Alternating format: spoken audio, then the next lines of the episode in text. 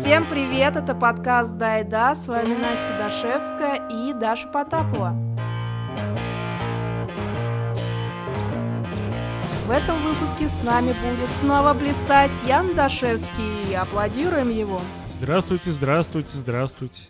Еще в школе случаются всякие специфичные штуки, например, буллинг. Случался ли с вами буллинг?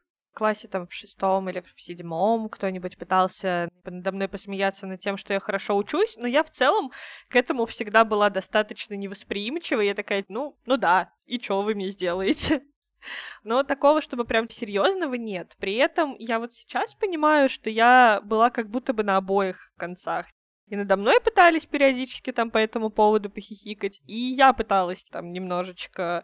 Ну, я всегда была саркастичная, и мне казалось, что это дофига смешно, и я никогда не думала, что это может кого-то задеть. Неужели? Как неожиданно. я на самом деле, типа, я никогда не делала ничего со зла, мне просто казалось, что все, что я говорю, ну, дико смешное. И я такая, хе-хе-хе-хе-хе, она такой девчонкой могла посмеяться. Стыдно, конечно, за это, но из песни слов не выкинешь. Вот такая вот я тварь. Ну, Даша была буллершей. Яна, у тебя был буллинг? С тобой это случалось? Ой, да случалось, конечно. Вся школа — это, по сути, буллинг и был. То есть я не припомню примерно вот кроме старшей школы ни одного периода, когда я бы в этом не участвовал или надо мной бы не угорали. То есть школа началась с того, что сначала тебя подразнят за то, что у тебя, не знаю, имя не такое, внешность не такая, что-то другое не такое, слишком э, дешевый пенал, слишком дорогой пенал, слишком опрятно одет. Однажды меня захисосили в 14 лет за то, что у меня подмышки не бритые. Глядите, у него подмышки не бритые. В 14 лет какие, блин, подмышки не бритые? Ну, как молочные усики вот эти вот. Суть в том, что я, конечно, тоже издевался, и... но я как-то достаточно быстро схавал, что это неприятно. И, скорее всего, это был как инструмент для того, чтобы не присоединиться к тем, над кем издеваются, учитывая то, что я все время был на грани, и по мной постоянно, как сейчас память подбрасывает, издевались. Одно из самых веселых воспоминаний у меня было в школе. Как ни странно, это то воспоминание, когда в раздевалке на физкультуре э, какие-то старшеклассники нарисовали овцу и подписали ее именем директора на полу краской. Я почему вспомнил, вот вспомнил про эту овцу, думаю, как весело было. А потом вспоминаю, что вообще в физкультурной раздевалке было так-то нифига не весело. И, по сути, у меня даже сейчас, вот когда я хожу в спортивный зал, остается это внутреннее напряжение, что мне очень некомфортно, например, в раздевалке бассейна, в раздевалке спортивного зала. Я не чувствую себя в таких местах безопасности. Кстати, у меня тоже такое было, что ты приходишь в раздевалку перед физкультурой, и тебя оценивают чуваки, которые с тобой же раздеваются, типа, какие у тебя трусы, какая у тебя форма, типа, какое у тебя тело, типа, тебе могли там сказать, о, у тебя сиськи подросли, ты такой, блин, как неудобно, блин, это было как-то не очень комфортно. Ну вот да, ты находишься в максимально беззащитном положении, ты еще оставляешь свою одежду там на этом каком-то саном крючке, который не закрывается, ты возвращаешься, у тебя могут стырить рубашку, спрятать трусы, вытащить что-нибудь из портфеля. И все это говно ты потом тащишь с собой через всю жизнь, если ты эту хрень не проработал. Вот я не проработал. У меня, кстати, пиздили вещи из раздевалки. Я помню, что, наверное, с шестого класса я очень любила «Дом-2». Я его настолько любила, что покупала журналы. Мне запрещали эту хуйню смотреть и читать, О. но я такая, бабуль, купи мне. Она не знает, что такое «Дом-2». Я говорю, мне нужен этот журнал. Мои одноклассницы тоже любили «Дом-2». Видимо, «Сучьи войны» были из «Дома-2» взяты. И я такая, смотрите, у меня есть журналы. Все такие, блин, охеренно, журналы. Эти журналы показала, собрала, положила в рюкзак, ушла на физкультуру, возвращаюсь, а у меня журналов нет. Такая, а, Наташа, ты не брала мой журнал? Нет. А ты не брала мой журнал? Нет. И я такая, блядь, меня спасили журнал. Вот похвасталась, а! Я вот сейчас вспомнил историю, когда кто-нибудь приходит с новым телефоном, или даже не с новым, и сидит, играет в какую-нибудь игру, и так через плечо заглядывает, а дай тоже поиграть. Мне кажется, что большинство проблем в школе вот на тот момент было от того, что никто не понимал, что такое личные границы, и если их на- нарушить, могут лицо откусить. Школа как раз создана для того, чтобы ты учился видеть чужие границы. Мы просто были дети, и это нам не объясняли. В то время было, не знаю, не актуально или как. Я помню, что мне чтобы там ко мне нормально относились. Мне нужно быть там вот такой-то, мне не нужно делать вот этого, что есть какие-то правила, что мне нужно не допускать, чтобы кто-то там вот к себе вот такое позволял, чтобы я приличная девочка или воспитанная или еще что-то. У меня как-то вот эта вот мысль сейчас посетила, что все-таки школа это как раз вот тот эпизод, котором ты учишься это все делать. Ты выходишь из семьи, знакомишься с тысячей других детей, и они все супер разные. Кто-то тебе лезет по, в пенал за ручкой без спроса. Ты такой говоришь, слышь, блин, это моя ручка, закрой пенал, и почему ты в него залез? Кто-то, наоборот, супер такой, расстояние держится, там, и нужно с ним деликатно как-то общаться.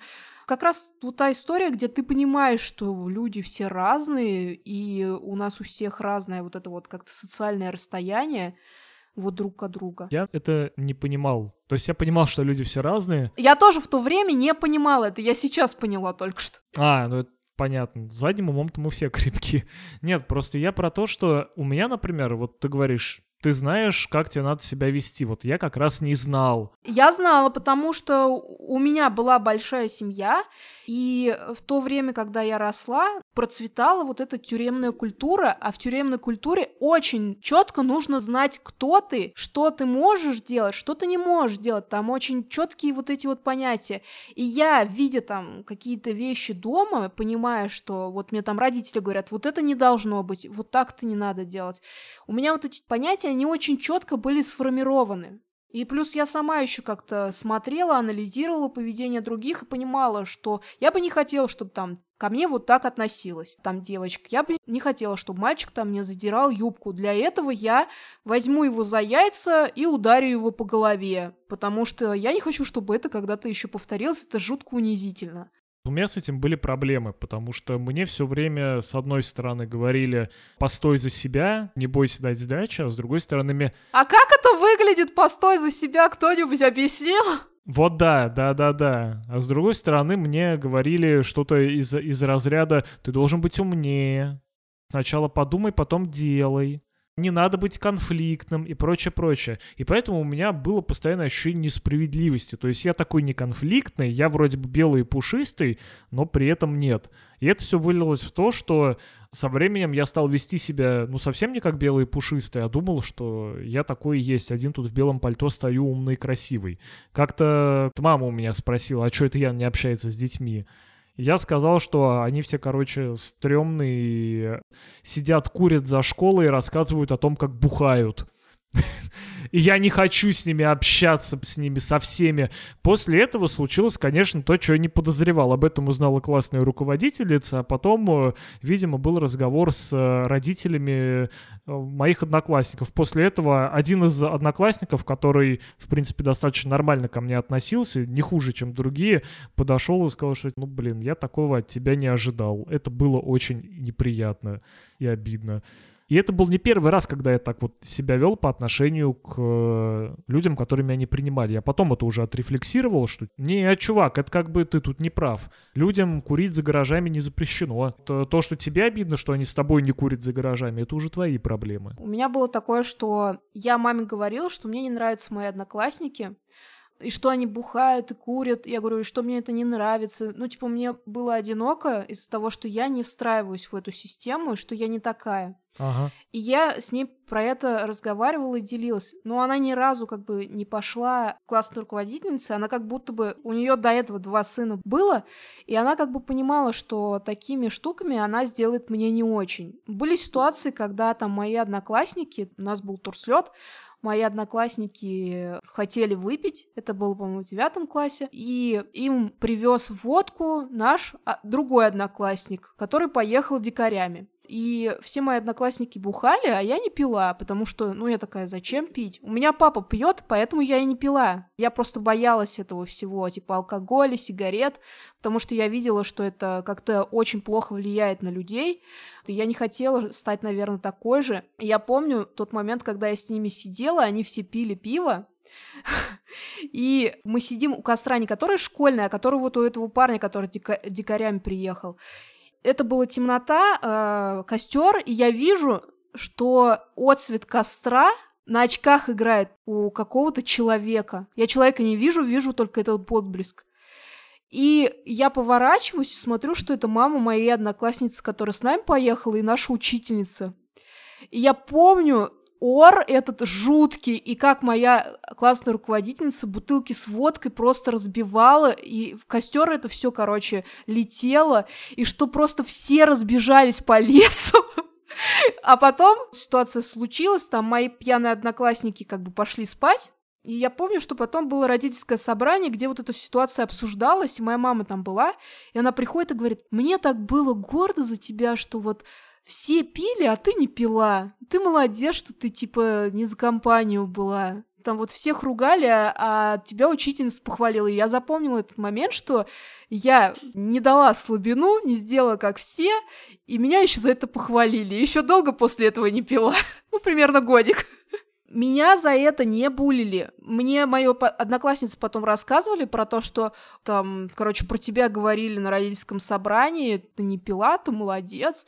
Вот, но они как бы какую-то такую негативную окраску этому не придавали. Просто типа, ну было и было. Что у меня было с буллингом? Дальше погнали.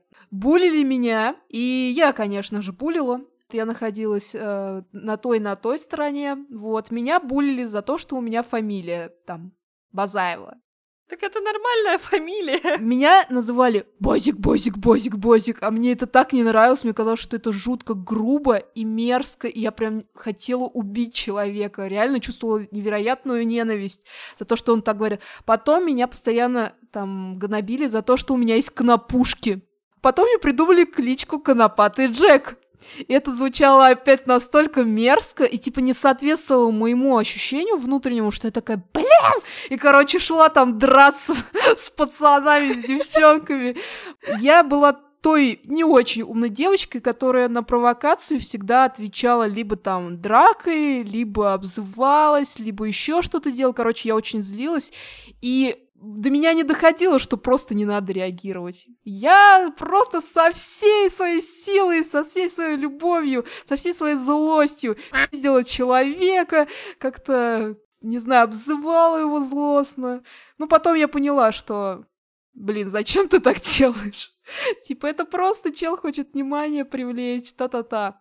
А когда я булила, это уже было в взрослом возрасте, у меня была одноклассница, которая там поссорилась со своей подругой и из-за парня, по-моему, это было то ли в седьмом, то ли в восьмом классе, и, короче, эту одноклассницу начали все, типа, обзывать. Против этой девочки начала ее подруга настраивать весь класс. В итоге я сочинила песню на мотив «Шалава, лава, лава», и я помню, как мне было приятно, как мне было замечательно, то, что я чувствовала впервые, наверное, в своей жизни чувствовала общность с коллективом что вот я молодец, придумала, как обсирать девочку. Но девочка, слава богу, она не сломалась, была очень крепкая, крутая. И после этого я такая что-то поняла, там через какое-то время, что это жуткая мерзкая хуйня, и зачем, ну типа я же в подобной ситуации оказывалась, зачем я так себя веду. А еще в школе, ну, помимо того, что мы учимся социализируемся, учимся общаться с э, своими одноклассниками, мы учимся общаться с учителями. И я бы хотела, чтобы вы рассказали каждый по одной зашкварной истории. Если есть с учителями, то будет прям замечательно, потому что это будет наше введение в следующую тему. Ну вот у меня общение с учителями было такое себе. Были учителя, которых я уважал, и были учителя, которых я не уважал. И причем их обычно не уважал вообще никто. То есть у нас э, был э, учитель по ОБЖ, предмет которого состоял в том, что он нас заставлял переписывать учебник просто. Приходишь, переписываешь главу в тетрадь, все. Хорошо, что не приседать в противогазе. Да, это хорошо.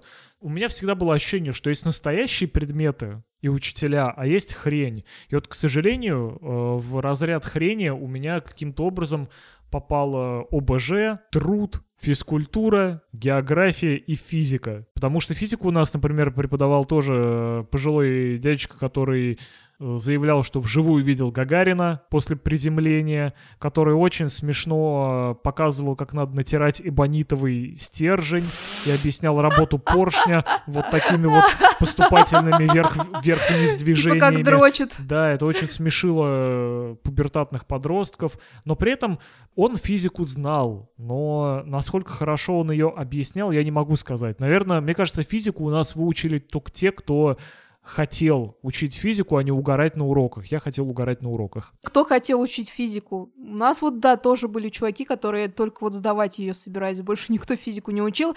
Но у меня в 10-11 классе была очень строгая, крутая учительница, и поэтому мне пришлось учить физику, иначе бы я просто не выпустилась бы из школы. О, это хорошо, у меня так с алгеброй было. Потому что алгебру у меня как раз строгая, крутая учительница с двойки в четверти подняла до четверки за ЕГЭ. Вот, как-то чудом. Так вот, дальше к учителям-мемам. Были, естественно, учителя, которые унижали всяческих школьников. То есть это была отдельная каста, один или два человека, я вообще их не мог понять. То есть это люди, которые тупо с открытой агрессией на тебя летят, и, кажется, единственное, что ты должен, это просто молча сидеть на уроке в их присутствии. А какие еще у тебя могут быть возможности на уроке, когда ведет учитель? Проблема в том, что учитель же задает вопросы, и он не всегда бывает прав. Есть люди, которые принимают какие-то правки, а есть люди, которые не принимают. Есть люди, которые на шум задних парт реагируют нормально, есть те, которые нет. А тебя, Ян, булили учителя какие-нибудь? Относились к тебе пренебрежительно? Я не могу сказать, что меня прям булили постоянно, но было вот несколько эпизодов, которые мне запали в душу. Первый, э, я сидел на первой парте всегда, потому что зрение было слабое, и я постоянно что-то делал руками, не мог спокойно сидеть. И у меня была достаточно частая фигня, когда я перед уроком из тетрадки выдирал листок и складывал его. Просто сидел и складывал потихоньку, стараясь особо не шуметь. И слушал лекцию. Однажды учительница подошла, просто взяла этот листок и акцентировала внимание всего класса на этом и выкинула его злостно. Вот можно это считать буллингом. Хули ты сучишь руками, мелкий спидагрыз? Да, типа, давай, слушай меня, нечего отвлекаться. Это раз. Два, была история, которая мне очень не понравилась. Я не помню, по какой причине, но меня выставила учительница, которая замещала. Она меня выставила из класса, и мне что было так стыдно заходить туда, что я попросил своего одноклассника зайти и забрать мои вещи, когда он вышел с урока. Я не знаю, почему я боялся туда идти, вообще не помню эту ситуацию. Он вышел, и следом за ним вышла учительница, посмотрел на меня и сказала, «М, что такой крутой, шестерку свою послал. И мне стало так хреново. Я как бы вообще ни разу не крутой на тот момент был, чтобы вы понимали.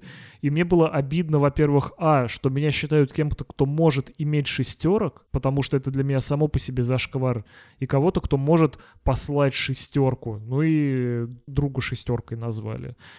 Это, пожалуй, самый яркий такой эпизод буллинга. А вообще, второй эпизод буллинга был уже в сторону учителей, потому что их у нас булили гораздо чаще, чем учителя школьников. Однажды учительница по химии решила сбросить наш класс. С этажа, с пятого. Всех. Да вот не мешало бы, наверное, в полном составе. Нет, она решила его э, оставить, и пришла к нам молодая учительница-практикантка. Она продержалась три месяца не было урока, на котором бы ее не обсирали, и она просто ничего не могла с этим сделать, потому что одноклассники в открытую просто над ней издевались. К сожалению, я в такой ситуации единственное, что делал, это просто молчал. И это было тоже очень неприятно. Это ужасно. В такой ситуации надо заступаться за учителя, но каким образом я на тот момент не знал. Ну вот ты заступишься и потеряешь свои все социальные баллы, и тебя начнут еще вместе с ней булить. Да, вот ты находишься в той ситуации. Это не про то, что не надо так делать, в смысле, никогда не надо за кого-то ступаться. Это про то, что тебе страшно, и ты можешь сам еще огрести, будь здоров. Типа, с этими чуваками тебе учиться еще минимум 3-4 года. Эта учительница сегодня будет, завтра ее нет. Не знаю, что выбрать. Вот это самое отвратительное, что ты на 10 лет заперт с этими людьми примерно навсегда. Как же перейти в другую школу? Нет вариантов? Ну, это сложно. Ой, я вообще об этом не думал. Это было что-то очень заоблачное для меня и сложное. Ну, я маму, кстати, просил несколько раз перевести меня в другую школу, но всем было хуй. Как видишь, не вариант перейти в другую школу. Нет, ну просто, может, кого-то слушают. Даша, у тебя были какие-то зашкварные истории с учителями? Я, поскольку хорошо училась, ко мне все учителя относились хорошо, но это было вот это из разряда, ой, Потапова, конечно, у нас умная, но поведение. Да, да, да, да, да. Вот это всегда, это вот просто фраза, которая преследует меня с пятого по одиннадцатый класс. Но, но поведение. Но вы должны понимать, ну поговорите. Поведение самый нелюбимый предмет, если честно, в школе. Никогда не давался. Я болтала на уроках, меня ненавидели за это. Я, когда нам запрещали разговаривать, перекидывалась записками. У меня с Дашей вся тетрадка... У меня сзади тетрадки были больше исписаны, чем спереди, потому что сзади я там переписывалась с Дашей. Или там с какими-то другими девочками. Я там фигней всякой занималась с точки зрения именно там болтовни. То есть я вот очень-очень мешала. Ну, как бы я понимаю, что это неприятно, и я наверняка очень сильно мешала, но мне это ничего не мешало. Я, я воспринимала информацию прекрасно. Мне хватало урока, я там домашку почти никогда не делала, типа там перечитала параграф и такая, ну да, это я все помню. Я пользовалась всеми своими привилегиями вот, быстрого запоминания и того, что я могла болтать во время уроков. У меня вообще на самом деле были очень крутые учителя, и я достаточно хорошо отношусь к своей школе. Там было, конечно, несколько супер странных персонажей, но отдельно я могу выделить, конечно, учительницу по истории. Она, я не помню, в каком она у нас была году, у нас менялись они достаточно быстро, но вот эта учительница по истории, там, во-первых, замкнутый круг. Ты не понимал, она странная, потому что одинокая, или одинокая, потому что странная. Она, видимо, переживала какой-то очень болезненный разрыв, и у нее была злость на мужчин, потому что на уроках несколько раз вставляла фразы из разряда «Вот, а ты отдаешь ему всю себя, а потом он доходит себе какого-то белокурого ангела и уходит к ней». Или там вот эти вот мужчины, которые ничего не хотят, там со своими пивными животами лежат на диванах. Вот этот вот надрыв, конечно, он до сих пор в моем голосе, в моей голове и вообще повсюду. Сейчас, конечно, я думаю о том, что, ну, навер- наверное, в тот момент она была очень несчастна и переживала, на самом деле, какую-то, ну, прям большую неудачу в личной жизни, и, скорее всего, это ее очень сильно ранило. Настолько, что она не могла с этим ничего поделать сама.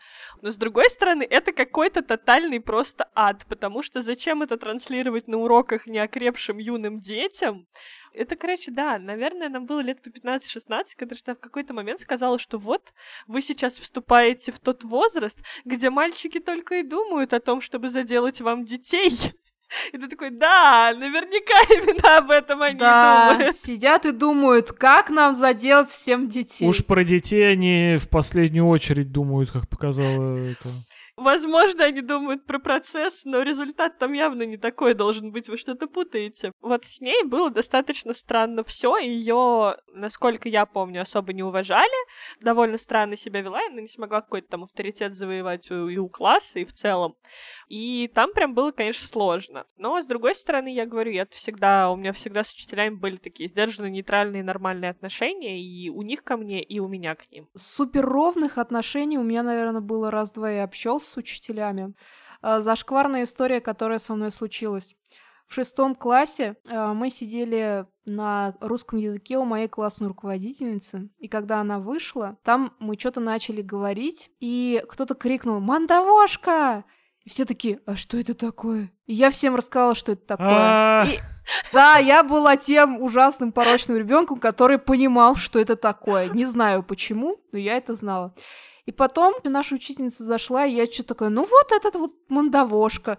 И учительница такая просто смотрит на меня, типа, с выпущенными глазами. Что ты сказала? Мандавошка? Ты знаешь, что это такое? Я такая, ну да, я знаю. И она, короче, просто супер сильно меня застыдила. Мне так стыдно, наверное, никогда в моей жизни не было. И я так нужно держать язык за зубами. И не нужно этим делиться с моими одноклассниками. Также у меня были супер зашкварные истории, ну, были связаны с учителем по немецкому. А В восьмом классе или в седьмом у нас э, был урок полового воспитания. Мы пошли в актовый зал, На немецком? да, да, да. Просто немецкий подходит хорошо для изучения полового воспитания. У мальчиков было свое, у девочек свое. Мальчикам раздавали презервативы, девочкам прокладки. Вот все половое воспитание, которое мы знаем. Я помню, что у нас был, по-моему, второй еще потом немецкий, э, второй урок, и один хулиган наш взял прокладку у девчонки, начеркал там красным маркером, и эту прокладку приклеил на лампу, на потолок. Заходит наш учитель по немецкому, он был такой мужчина, как будто, знаешь, он военный, ну такой, у него выправка была, он такой прям строгий был, но в нем чувствовалась эта человечность какая-то. И он заходит, и все начинают просто люто ржать и просто, ну, реально плакать от смеха. И мы все смотрим на эту прокладку, которая на лампе. И он такой, типа, блин, я не понимаю, что вы ржете, что смеетесь, в, в чем дело, в чем дело? И он видит, что все смотрят на лампу. Он тоже поднимает глаза, и Блин, это надо было видеть, какое у него было красное злое лицо. Он прям буквально дрожал от злости. И потом он так сильно кричал, и очень был обижен этим. Потом мне стало тоже так грустно, типа, блин, почему мы издеваемся над этим учителем, ведь он клевый. У меня есть история вот к, к твоей истории про бандовошку. Да, у меня на самом деле история про половое воспитание. Ну, моя мама э, очень быстро поняла, что как бы я хорошо читаю, мне это все нравится, и значит, соответственно, можно со мной никакие серьезные разговоры не разговаривать, а подсунуть мне книжку. была такая книжка для, типа, детское половое воспитание, там какая-то энциклопедия энциклопедия сексуальной жизни, что-то такое. Их было три штуки, они были разноцветные для детей помладше. Да, я помню. И там в зависимости от возраста откровенность увели. Да, это... да, да, да, да. Вот типа для детей помладше, для детей постарше и для детей вот среднего возраста. Я как раз на тот момент была ребенком среднего возраста. Это было, ну, что-то типа там лет 8, наверное. Это где-то второй, или 8-9, второй, третий класс, я не помню, в какой это было школе, но я помню, что как бы мне мама принесла, и я такая, о, да, этим знанием я должна поделиться со всем классом. Я ее всю перечитала и притащила ее в школу. Маму потом вызывали к директору за то, что ее ребенок распространяет да, распространяет порнографическую литературу в школе. Секс-просветом занимается. Во-первых, все, что я там увидела, меня поразило до глубины души, я не могла не поделиться. Я просто социальный ребенок.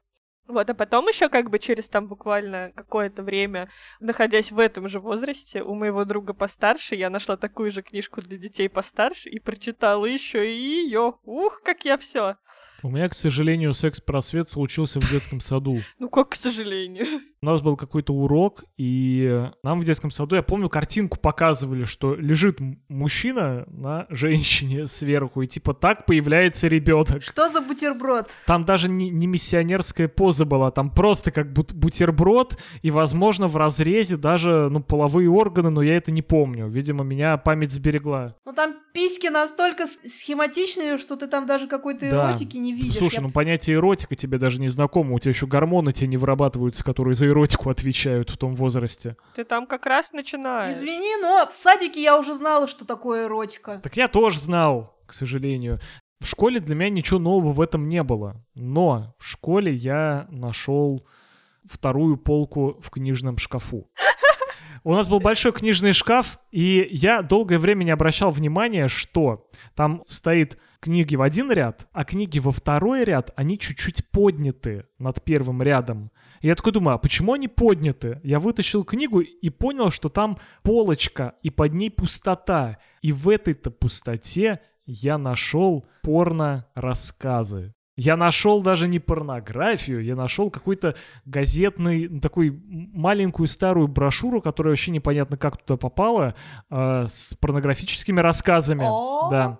И я их прочитал с огромным интересом, конечно же, а потом принес в школу и показывал в туалете. Ну, потому что где еще учителя не увидят? В туалете. Эта цитадель разврата у нас тоже была. В туалете все самое интересное происходило. Ну вот не знаю, кто-то приносил э, ручку, где девушка раздевается, когда ручку переворачиваешь, а я вот принес вот такую штуку. О, да. Вот так-то тоже непростой был. Еще один из моментов э, секс-просвета был таков. Это, конечно, был трэш вообще. А, когда появились телефоны с камерами и с возможностью качать по икпорту, у моего одноклассника, у одного из первых, у кого появился телефон, у него на телефоне было порно, где какой-то таджик или дагестанец трахает осла.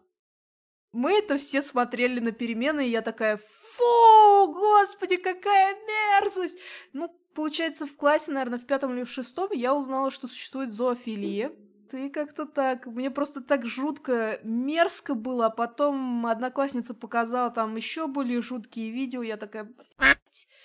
Магия э, учебы в классе с разными людьми социальных разных статусов. Кто-то быстрее зреет, и он всех остальных тоже подгоняет, дозревает побыстрее, показывает им всякие штуки такие. Ну слушай, это же не про зрелость, это про тему из разряда «глянь, что нашел». Потому что когда ты пытаешься это самостоятельно осмыслить, ты хочешь этим поделиться и собрать тоже мнение. Да, я абсолютно точно согласна, но есть дети, которые вообще 8 лет, они про это вообще даже не думают. То есть у них даже мыслей таких нет. Ну да. А у меня уже 8 лет, я уже все хорошо знала. Потому что очень жутко интересно было, не знаю по каким причинам. Там у меня родители всегда себя, ну, как бы адекватно вели. Я никогда это в жизни, вживую не видела, что прям при мне такое было.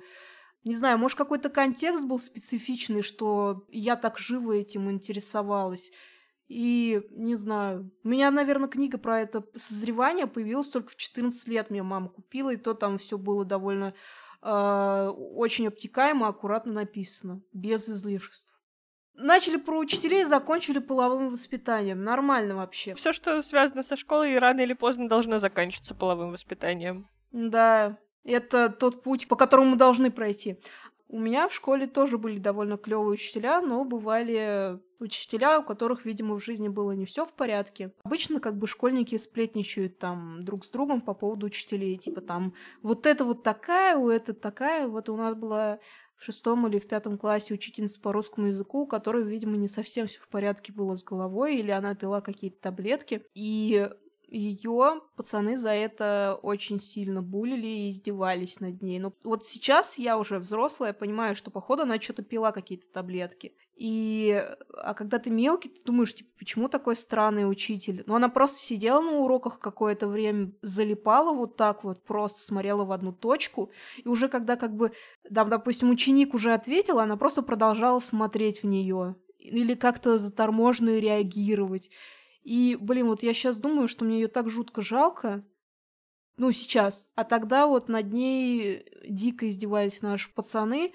С каким сердцем она шла на эту работу, где над ней издеваются вот эти тупые, неокрепшие школьники. Ну, бывало, что она там взрывалась, вызывала директора, дубасила линейкой. Было такое, конечно. Но, как бы сами понимаете, что есть вещи, которые нельзя делать со школьником. Ты не можешь его как-то там оскорбить, потому что припрутся родители, устроить тебе скандал, тебя выкинут с работы. Была у нас вот такая учительница. Но у меня была еще учительница, которая, как сказать, она была суперчеловечная бывает такое, что когда мы учимся в школе, у нас учителя, вот они как-то с одной стороны себя позиционируют, и мы думаем, ну, только о учителях вот в этом учебном контексте. А когда мы их встречаем в жизни, мы такие, нихера себе, она что, человек, она еще и молоко в магазине покупает, у нее дети есть и семья. У меня такое было с множеством учителей, но у меня также был учитель, который мне вот приоткрыл эту занавеску, и вот это вот э, стереотип, который, а что учитель, там есть еще какая-то жизнь, он как бы его расшатал. У меня была классная руководительница, которая была жутко строгая и очень крутая. Она мне показала, что у учителей есть другая жизнь. Как она это делала? Я уже рассказала, что она была социальным педагогом, работала с, со сложными детьми. Она очень много общалась, собственно, э, с нашими хулиганами. На уроках она открыто показывала, что ей не нравится что-то. Допустим, у нас пацаны там бесились, шептались, и она, вот меня прям в этот момент немножко подбешивал, очень резко начинала орать и стучать по столу. А вы точно социальный педагог? Да, вы точно социальный педагог? Ну да, она работала вот с, это, с теми, кто там в детской комнате милиции стоит. Она очень много рассказывала там про свою жизнь, про детей, про то, кто у нее муж, и она нас вот в этот контекст, как бы мы были ее, по сути, маленькими друзьями. И да, и когда там у нас была какая-то активная деятельность, она там с нами рисовала и придумывала нам все и ставила там какие-то вещи, ну типа там постановки. Вот она с нами, ну была по сути как, не знаю, как мама что ли. И в девятом классе как-то раз она на 8 марта пригласила нас к себе в гости, и девочки О. пили с ней коньяк. Но я тогда не Ого. пила, да, вот настолько мы ее друзья. Ничего не сближает учителя и ученика так, как коньяк. В старших классах была вообще это, как сказать, такая, не то что сказать, что распространенная практика, но такое было, что там заучи, которые работают с учениками, потом там дружили после выпуска, вместе встречались на свадьбы, там друг друга ездили, что там, когда у нас был турслет там в 10-11 классе, что выпивали все вместе, было такое, Блин, что там это очень круто. ходили, не знаю, в гости друг другу пельмени лепили, Это очень круто. да, и вот эти вот события, которые вне учебные, которые были, они очень сильно нас сближали с учителями, и вот этого вот забора, он просто исчезал. И у меня четкое представление о том, что там вот моя учительница, она тоже человек, она тоже устает. Когда я видела ее в магазине, у меня не было такого шока адского. О, что она в магазине? У нее есть жизнь. Она нас в это все сама как бы погружала, и это не происходило как-то, знаете, так внезапно. Мне кажется, это то, чего очень сильно вообще в школах не хватает. По сути, потому что ты в школе очень четко встраиваешься в какой-то контекст, что вот есть учителя, там они какие-то супер неприкасаемые, и у них нет какой-то жизни вне этой школы. Есть там вот эта вот какая-то каста, социальная лестница, по которой тебе нужно ходить туда-сюда, чтобы ни с ума не сойти. А вот этой вот штуки про то, что, типа, все люди, знать, что у каждого из вас те же самые чувства и эмоции, вот этого мне в школе прям сильно не хватало, какой-то индивидуальности. Это, кстати, еще и масштабируется на дальнейшую взрослую жизнь, потому Мгм. что если ты растешь в парадигме, что человек это функция, учитель он учит, вот ученик он сидит и сдает экзамены и хлебало свое не разевает. А по-другому не может быть. Да, по-другому быть не может. То у тебя один взгляд на мир, и, соответственно, на работе тоже у тебя начинается что-то из разряда «вот тебе 18 тысяч, паши 18 часов», и так и должно быть, потому что ты работник, а не человек. Начальнику не перечишь. Да, потому что он начальник. И так как раз закладывается вот эти вот основы того, что вот моя жизнь такая, какова она есть, и больше никакова. И менять тут ничего нельзя. А когда ты понимаешь, что каждый это человек, и каждый может косячить, каждый может стать лучше, каждый может стать хуже, если ослабит контроль, то ты можешь дальше двигаться. И вот этого понимания мне, наверное, тоже не хватило по итогам школы. Я к этому шел еще очень долго во взрослой жизни. Что человек — это человек в первую очередь, а не функция. Кажется, что не все учителя могут себе это позволить. Учитель — это в первую очередь авторитет. Ты ведешь урок, и ты должна быть авторитетом. Вот если ты эти границы размоешь, ты можешь потерять авторитет, тебе нельзя с ними дружить, потому что друзей так, как авторитета учителя, наверное, не слушают. Я помню, что у нас была вот эта вот э, учительница-практиканка по русскому языку, которая пришла, и мы просто два года не учили русский язык вообще, потому что она была нам как подруга. Моя классная руководительница, про которую я вам рассказывала, которая постарше, у нее были методы и инструменты, которые она применяла, и через которые мы понимали, что она безусловный авторитет наш. И мы к ней как-то по-братски не относились. Мы всегда четко знали, что это наша учительница, что к ней нужно относиться с уважением, что мы не должны себе что-то позволять. Но при этом мы знали о ее жизни что-то. Мы там с ней душевно... Одноклассницы мои пили коньяк, а я чай пила.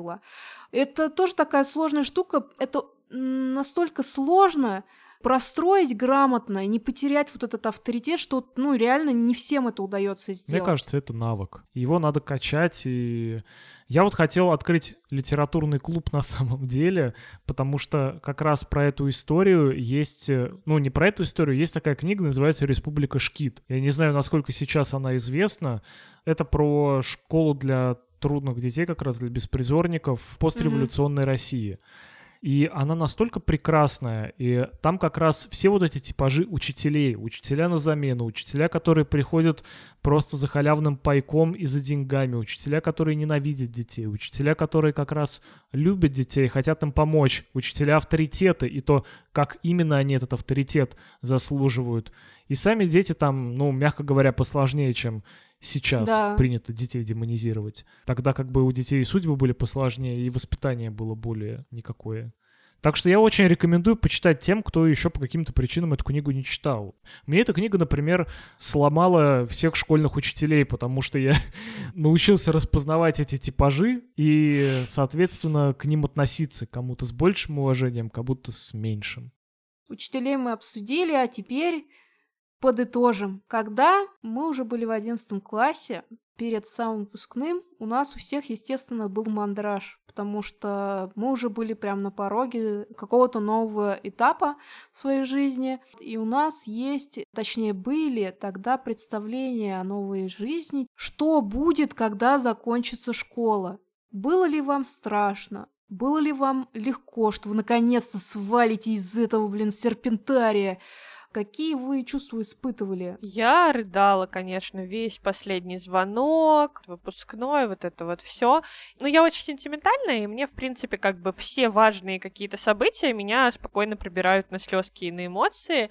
Я прям плакала, и при этом я понимала, что это заканчивается, я понимала, что мне дико страшно идти вперед, и как бы непонятно, что там будет, потому что вот есть какая-то привычная система, которой больше не будет, а тут впереди результаты ЕГЭ, экзамен, экзамены в универ, поступать куда-то, все такое страшное, все такое новое, все такое взрослое, а с другой стороны, непонятно, что ты плакала.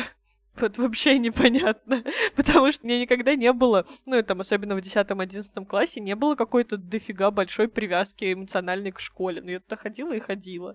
Я из школы уходил с ощущением, что в университете я смогу начать новую жизнь и что за мной не будет тянуться того багажа людей, отношений и косяков, которые я успел наделать за вот эти 10 лет. И, в принципе, так и произошло, да. Ты смог по-другому выстроить свою жизнь?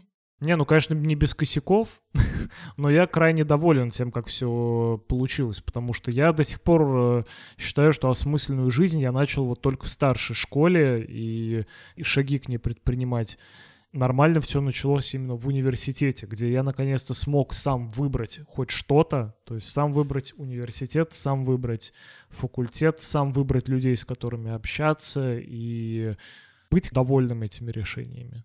Хотя, блин, на самом деле факультет я не выбирал, потому что я пошел, куда все пошли. Я не знал, куда мне идти, я ничего не хочу, я ничего не умею. Но мне вот сказали в 10 классе, что есть там дополнительные занятия да, дополнительные занятия по журналистике. Я туда пошел и нашел там кучу приятных людей и друзей. И вот после этого я решил поступать туда же, куда и они. Потому что мне хотелось быть ближе с этими людьми. А у меня было так, что когда я заканчивала школу, я думала, блять, мне опять надо выстраивать свою жизнь. У меня были там какие-то заслуги, какие-то успехи. Ну, у меня, собственно, был багаж, который был не самый худший, будем говорить так, ну, достойный. И я такая, мне опять придется пахать чтобы... В этой школе у меня было все. Да, мне, короче, я ухожу вот с насиженного места и расстаюсь с своим классом старшим, которому мне было бесконечно комфортно и приятно, что меня окружали такие симпатичные, умные люди. Вот мне было по поводу этого немножко грустно, но я не плакала.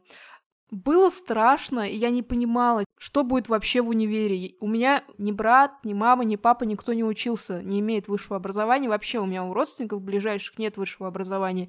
Я просто не понимала, что это такое.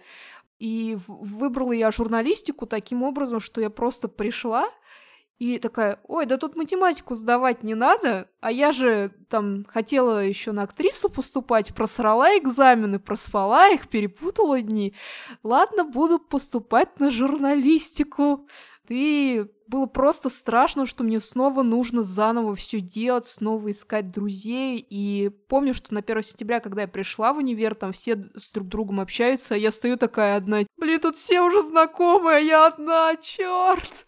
И вот я увидела там свою подругу Юлию Стафьеву и такая, по-моему, это неплохая девчонка. И, собственно, это моя подруга вот до сих пор. Я прям, как сказать, любовь с первого взгляда у меня с ней была. Да и с другими, в принципе, однокурсниками с большинства из них у меня случилась вот такая вот любовь с первого взгляда. А вот про Дашу ничего не сказала. Как бы у Даши там такой был ко- контекст, что она вот хорошая, белая, пушистая, а вот э, когда мы на 1 сентября встретились, там вообще другой контекст был. Я помню, что мы пошли в магазин со старшекурсниками, они как будто, ну, такие, как, знаете, как на сетке курочки с нами ходили, как с цыплятками, с нами там наставлять нас, э, на учебу там как-то пытались познакомиться, там, может, кто-то себе девушку хотел присмотреть или парня, вот.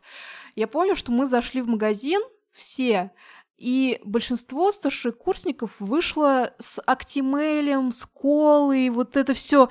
А я выхожу с двумя бутылками пива, ой, и поворачиваю голову, выходит две Даши, одна с бутылкой водки в руках, по-моему, кедровая, что ли, она была, а в другой руке у Даши томатный сок. Я такая, ну, наверное, подружимся. Спешу напомнить, что всю школу все одноклассники удивлялись тому, что я могу пить. И я всегда была отличницей. Ну, вас Нет, запомнили. в свою защиту я хочу сказать, что, во-первых, все хотели попить пиво на колесе, а я не хотела пива, и Даша не хотела пива, потому что мы до этого накануне попили пиво. Я приехала с моря, вот, мы встретились погулять и сидели, пили пиво с Дашей. Ну, какое пиво уже? Мы вчера пили пиво. Очень хотелось кровавую Мэри. Во-первых, это была маленькая бутылка водки. Даже не 0,5, а вот это типа 0,33, наверное, или что-то такое. Чем оптимист отличается от пессимиста, да? У одного была маленькая бутылка, у Да. другого побольше. Нет, это была маленькая бутылка. Мы просто хотели выпить коктейль. Я ничего не знаю. Вообще считаю до сих пор, что это лучшая визитка была, с учетом того, что мы с ней выпили по одному стакану и уехали. И бутылку водки оставили на солнце, которую потом выпил наш однокурсник. залез на дерево. Мы выпили по бокалу и уехали. И, но зато легенды про двух Даш с водкой слагались, по-моему, еще потом два месяца. Ровно до того момента, как на свой день рождения Даша не принесла в универ коньяк. Да, вы были теми девочками, которые спаивали все. А, Но это было очень весело. Не-не, нормально все было. Мы, в принципе, однокурсники, которые очень много выпивали. Я помню, что когда вот ты вышла, старшекурсники такие смотрят, типа, нихера себе. Вот это да. Мне так было стыдно за себя и за вас. Почему нас осуждают? Это же 1 сентября. Тут же нужно выпивать, как бы у нас праздник. Я помню, я тогда пришел на колесо и охренел с того, что один из ваших залез на дерево. Это наш любимый однокурсник. Который допил водку, собственно. Я тогда тоже думал, хрена себе алкашня. Мы такими не были три года назад. После школы было весело, было хорошо, счастливо и очень замечательно. Спасибо всем однокурсникам, которые были с нами. И спасибо всем одноклассникам, которые были со мной и показали, что мир может быть таков и больше никаков.